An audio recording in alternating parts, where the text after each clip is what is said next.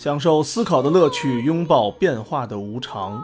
全球首个正三观的双人脱口秀聊天节目《社会大白话》，说白话不白话，赵先生度的明白，带您一期一白话。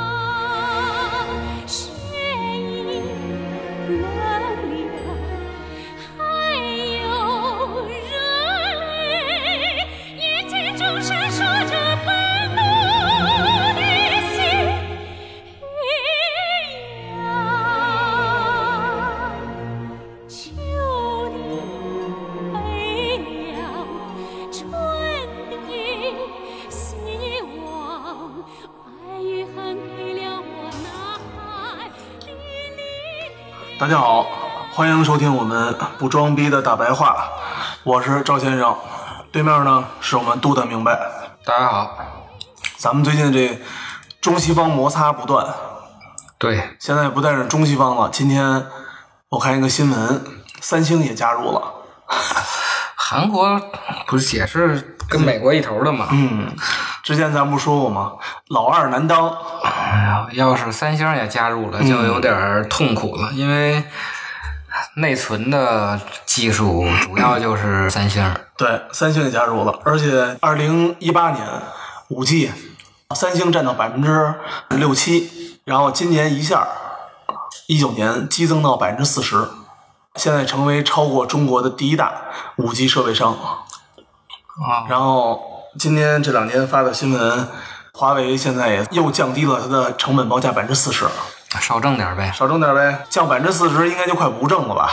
那不知道它这个利润有多大呀？嗯。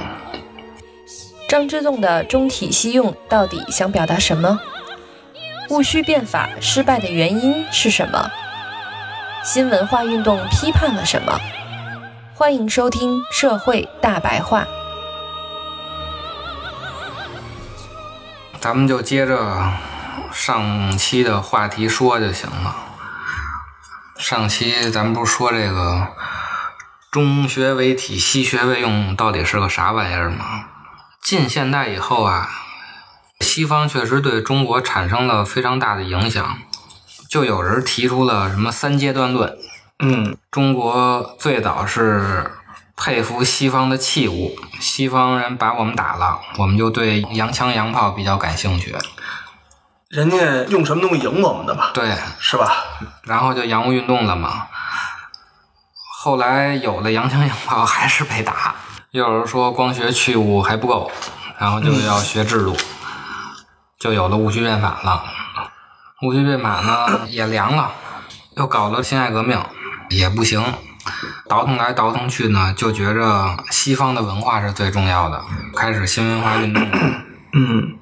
得从根儿上学嘛，得从根儿上学，是吧？但其实吧，这种三阶段论啊是不靠谱的。其实，在一八四三年的时候，就是鸦片战争刚打完，晚清有一个大臣啊，叫徐继瑜，写了一个《营环志略》，他对西方的制度啊就介绍了不少。他主要吹的就是西方的政治制度，他说是。推举之法基于天下为公，亲亲乎于三代之一制，就又提上三代了。嗯，就老说西方现在的政治制度啊，像咱们尧舜禹那个时候。嗯还有一个比较有名的叫郭松涛的，他是个翰林，类似于咱们现在的中科院的那种人。他一八七六年去了英国，先是感叹呢英国的制度好，然后才感叹呢。嗯，船坚炮利，等于其实，在洋务运动之前啊，就有一波人发现了西方的关键不在于洋枪洋炮，而在于他们那个宪政制度体制。对，在于他们体制。而且郭松涛说啊，日本啊已经派了许多人去了，就咱们上期说的，咱们再不重视啊，小日本就要超过咱们了。嗯，结果确实也就超过咱们了，是吧？这种事后的预言啊，都挺明白的，都是挺明白的。就是在那个时候，肯定怎么说人都有啊。有人说能超过，有人不能说不能超过，肯定是几方意见都有。问题是郭松涛这哥们儿啊，他去不是一个人去的，嗯，他带了好几个人去，他是一把手，嗯，他下边有一二把手啊，说不行，叫刘锡鸿，嗯，天天给他打小报告，哦，给谁打呀？给这郭。松涛打的小报告，往慈禧那儿打，说郭松涛啊，第一个是观看洋炮台的时候啊，嗯披洋人的衣服，嗯，这就要造反啊。他说应该是就算冻死也不能披，嗯这是他的意见。然后又说郭松涛是看见巴西的国王啊嗯擅自起立。咱们堂堂的天朝怎么能为小国起立呢？就就告状了。告黑状了。还有说郭宗涛去英国听人家音乐会去，管人要哦音乐会的歌曲名单儿，嗯说这是崇洋媚外，嗯，说这没毛病。没毛病吧？没毛病所以郭松涛后来就被骂死家了，没毛病。在英国待没两年就给招回来了，就让退休了。对，别说慈禧了，咱们当年不是还有不能接受资本主义的糖衣炮弹吗？啊对，对吧？咱都一九几九几年了，这这这还有这种说法呢？还有一个人叫张树声的，更逗。活着的时候啊，嗯说什么呀？说中国这文明啊，高出万国之上，嗯自强之道，除练兵造船、减气数端外，不一一一效法西人。就说啊，还是我们牛逼，嗯我们就除了这个，我们除了造出芯片都牛逼，是吧？对对是不是？对，这这都是小事儿，不用啊，都学西方的。嗯这是张树声活着的时候说的，嗯后来人家他们要死了，他要死了。对，要死了，嗯临死之前上了一折子，他不像现在似的啊，发个辞职信马上就看见了，当时得记嘛。要死的时候，他说呀：“西洋育才于学校，论证于议院，嗯军民一体，上下一心，此其体用也。”也就是说什么呀？西方的教育啊，还有政治体制啊，是最重要的。嗯然后他又说呀：“中国宜其体而求其用，嗯无论你是截绝屈步，大概就是步履蹒跚的学人家，跟着人家屁股后头跑。就算是所有的舰队成行了，铁路也四通八达了，嗯，其实真的管用吗？这是他要死的时候才敢说真话，没死的时候就说不必一一效法西人。对，这这个这不不不错呀，都是这路子，都是这路子呀。嗯，活着时候都不敢说真话，对对吧？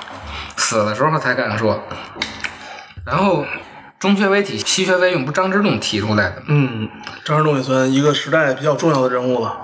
我们现在啊，解释张之洞这个中体西用啊，一般都认为啊，他的观点实质上是为了主张维护君主专制政体，而辅以西方船坚炮利之术。嗯不过他确实是这么做的，因为他也要活下去嘛。他虽然要维护三纲五常啊，但是政治制度上，他其实并没有觉得当时的中央集权有多好。他虽然是文化上的保守主义，但是他不是政治上的保守主义。当时他在《劝学篇》里就说呀：“西学之中，西义非要，西正最要。政尤急于义，义就是记忆的义，技艺是哪个艺啊？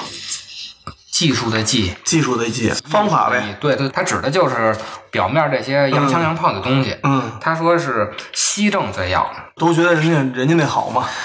他只是在《劝学篇》里说的，但是他实际啊，他做不出来，他一个人也没那么大能量。其实啊，你看说半天，中国呀，自古以来其实这套体系真挺成熟的了。你看咱们现在公司也是，只要 CEO 一 CEO 一凉，这公司必须凉，啊，对吧？都是强人政治。都是强人政治。那你说真的，你最后你赖啊？我觉得赖你只能赖什么呀？上的这个皇上啊，身体不好。只要这个皇上身体好的，通常中国都没吃了什么大亏。啊你从国家层面是没吃到大，对不对但是人民幸不幸福，就跟皇上身体好不好 没什么关系了。像汉武帝那样的，身体挺好的，天天打仗去，弄得底下的人都鸡飞狗跳的是吧？对呀、这不就跟现在公司不就这样吗？那底下老百姓也没幸福啊。皇上身体好吧，他只代表国家，和一一部分上层人士，只代表国家强力，但是不代表人民幸福。张之洞说的呀，其实应该是中学为体，西政为用。嗯但他又是一个文化保守主义，所以他不可能主张美国式的那种民主。嗯他主张的就是英国式的民主，就是君主立宪。说白就是虚君，君主没有什么权利，就是一吉祥物。他主张的是这样的。英国、日本，嗯，日本不是，日本是实君，哦哦哦是英国是虚君。张之洞的中体西用啊，实际上是明确划分了政治与文化的两个不同领域。张之洞的体用说，并不是在实体与功能上的意义上讲，嗯而是在价值和工具上的意义上讲。嗯中体西用论将文化价值系统作为体，而将政治经济作为用，这个才是真正的中体西用。这个中体其实就是让人民幸福，嗯，就让人民过上好日子，这个才是他主张的体，也是儒家的最根本的价值。嗯而西用呢是政治经济，是技术手段，也就是说呢，它指的体并不是政治上的体，而是价值判断上的体。我们通过什么能让老百姓过上好日子呢？恰恰是西方的那个政治经济手段，能达到原来我们孔子主张的那种三代的体，这个才是他本来的意思。还是信孔子。对，不是后来的说改变法治必须要改变信仰，那问题是，咱法治没了，皇上就没了，这可说呢。是不是？问题是在这儿啊！你可以变信仰，但不能换皇上啊，所以他那个就没推行下去吧。？是这意思是吧？嗯，对，咱可以信英格历史，但不能没有我，你给我办了，你这么弄的话，慈禧不干呀、是我也不干，你给我架空了，你让我当虚君，我凭什么当虚君？董明珠也不干啊 可说呢。啊，跟那个张之洞同时期的啊，嗯还有一个派就是康有为的那个派，嗯 他是改制遗骨派的。当时梁启超呀曾经就评价康有为改制遗骨的思想，说是什么呢？嗯，有为的改制时有一种政治革命的味道，其实就是政变。对，他其实就是把那个慈禧推下去，然后换光绪上。哦，就换皇上，所以呢，他有政变的因素在啊。嗯当时的光绪又急于亲政，嗯，就依赖的康党，就没依赖嗯张之洞，他也依赖不上张之洞那波人。张之洞那波人，他只是提意见，嗯他不会具体到这个政治操作上。嗯，结果记得咱小时候有一个评书叫《大刀王五》，你听过吗？没听过，我知道有这么一人，啊，大刀王五的背后赞助商就是康有为和张启超。这康有为和梁启超在民间的武力代表哦，啊，结果就导致了啊，戊戌变法失败了。嗯但是啊，看上去啊，康有为和这个保守派是最水火不容的，嗯因为保守派就是什么也不能变。嗯，康有这个有代表人物吗？一般的保守代表人物都是皇上、满族的那些亲贵，贵族们是吧？对，都是既得利益者，嗯或者就是能拍那个慈禧马屁的。啊，他身边的那个慈禧算是一个保守派了，当然是保守派，保守派代表是吧？领军人物 K 二二。但是康党看上去啊和保守派是水火不容的，嗯其实他们都是一个思路。嗯这个思路就是体用不分，哦，他没有把政治与文化两种不同领域分开，嗯不像张之洞那种能把政治文化两种不同领域分开。体用不分的意思呢，其实就是政教合一。嗯嚯，其实这政教合体也是一个好路子呀，嗯，挺稳定的。其实也算是一个好路。嗯如果没有现代化的话，你要都是前现代的话，就无所谓了嘛。嗯康有为啊，他的主张啊，就是变法的同时要变体变用，嗯要变政变教，必须来个整体大解决。保守派呢，就是体也不能变，用也不能变，都就这么着干都不能变。那边是都得变，这边是都不能变，其实都是一个思路，就是体用不分。嗯咱们看看啊，张之洞这一条线儿啊，他们吹的英国的君主立宪是一个什么东西呢？最早有一个光荣革命，嗯，在一六八八年，詹姆那斯啊可那可早了。对吧？特别早了，一六八八年，詹姆斯二世他就是想啊加强中央集权，嗯结果呢，英国的两个党，一个叫辉格党，一个叫什么立党来着，就给他抹死下去了。嗯最后就写了《权力宣言》。嗯咱们看当时英国的光荣革命啊，再对比日本的明治维新，然后咱们再对比清朝的戊戌变法，这三个里头有一个什么区别呢？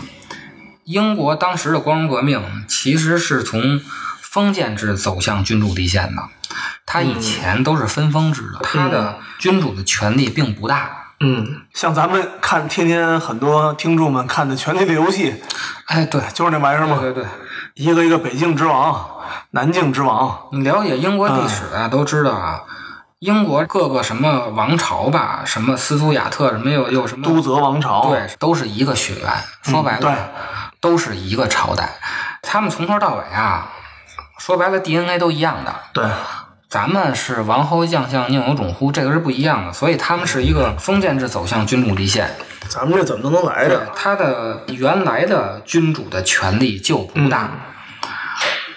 像英国一二一五年就有了大宪章，嗯明确了法律至上、王权有限的原则，界定了王权对封臣的权利做了全面的承认，嗯明确了人民的财产权及继承权。这一二一五年就有大宪章了。嗯所以呢，在君主立宪之前，他的君主本身就没有什么集权能力。嗯再看明治维新的日本，它是从封建制走向中央集权。嗯，其实就是咱春秋那点事儿。，对，就是春秋那点事儿。嗯他以前的德川幕府啊，其实就是春秋战国大概那个意思，他就是分封制的。所以他那会儿啊，皇上本身就没有权利，皇上是被架空的。嗯然后德川幕府呢，没有特别的中央集权。嗯所以当时的明治维新是一个从封建制走向中央集权，他的君主立宪其实是假立宪，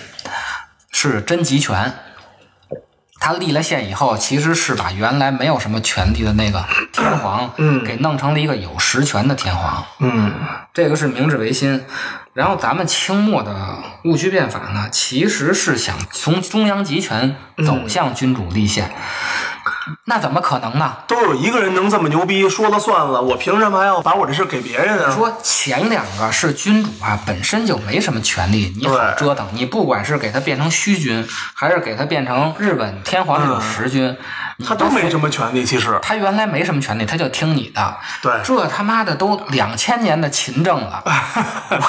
都是 咱们之前就说过，从秦到清就是中央集权一步步加大的过程。嗯那下边的地方上根本就没有什么权利，不是说你想君主立宪就能立宪的。对，这个才是我们戊戌变法失败的原因啊。其实中国的中央集权啊，就在秦的时候就已经形成了，嗯，但是呢，秦二世就凉了，只不过凉的比较快，凉的太快了。就是那个，其实这个政体结构啊，就大家没适应了，再加上领导人的身体又欠佳，他呀用的法家的那套东西啊，太赤裸裸了，哦就是他没委婉对他说的不委婉，哦，所以呢，汉继承了秦制，嗯。就是汉虽然给秦打败了，但是他的制度其实是进继承了。秦秦制。啊。用了一个委婉的说法，项羽，嗯。不当时跟刘邦打打输了吗？对，他其实就是想回到春秋时候那个时代，嗯。结果就输了嘛。哦，最后发现啊，还得是秦的那一套，所以呢，汉呢就吸取了秦的教训，官方啊不再赤裸裸的吹法家思想了，而是将法家思想包装在儒家的思想里去。后来咱们都知道。罢黜百家，独独尊儒儒术，其实这句话本身就是法家的思想，儒家不会说把其他的哦都灭都给灭了，只说我们一个牛逼的。这句话本身就代表就特法法家是吧思想对，所以这个汉武帝时期，董仲舒啊，就开始把法家的思想慢慢的融入到儒家中了。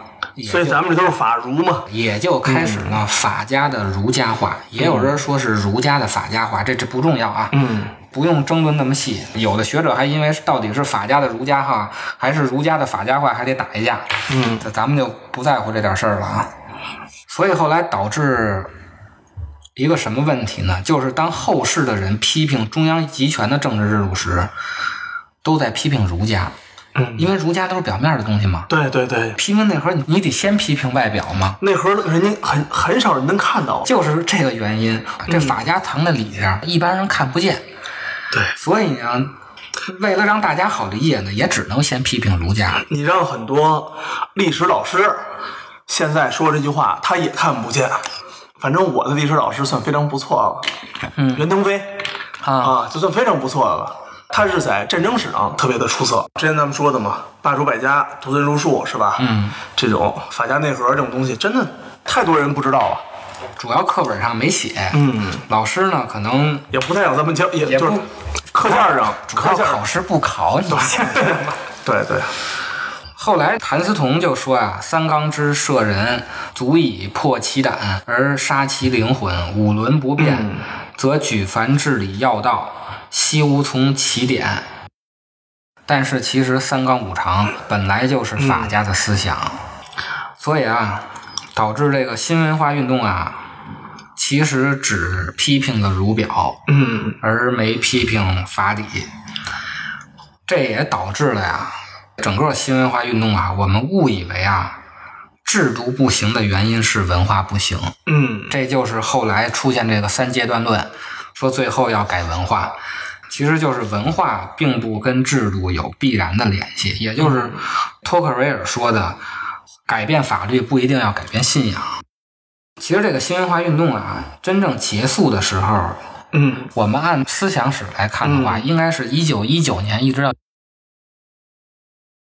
那个套思想还是新文化运动遗留下来的问题。哦，但是呢，嗯，对，咱们咱只能说一九一九年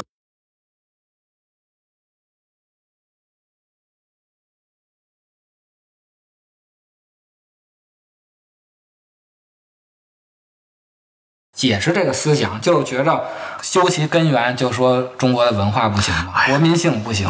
先批评这个，不是大家好理解吗？对不对？批评别的，第一就是激发不起民怨嘛，嗯，对不对？好，谢谢大家收听这一期，大家期待我们下一期。我们说说为什么我们误以为嗯制度不行是文化不行造成的，这个误区是怎么来的？想起我不喜欢的，也如今他们四散无寻，看来多么陌生。过去就是变得再也不疏离，进入旧的昨天比较新，新让我感觉好奇、怀疑、恐惧、忧心。他明白，他明白，我给不起。于是转身向山里走去。他明，他明白，我给不起。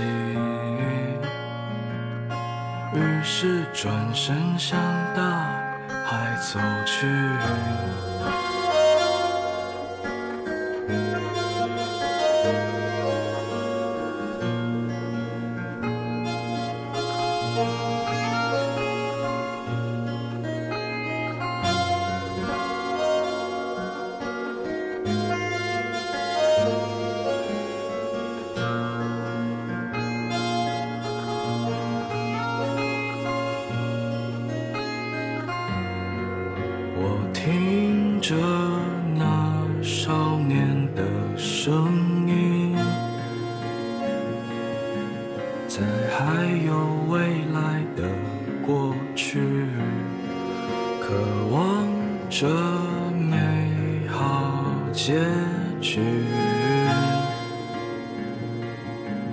却没能成为自己。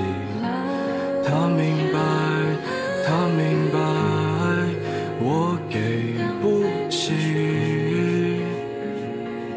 于是转身向山里走去。他明白，他明白，我给是转身向大海走去。我曾经眼里只有你，我曾经眼里只有你，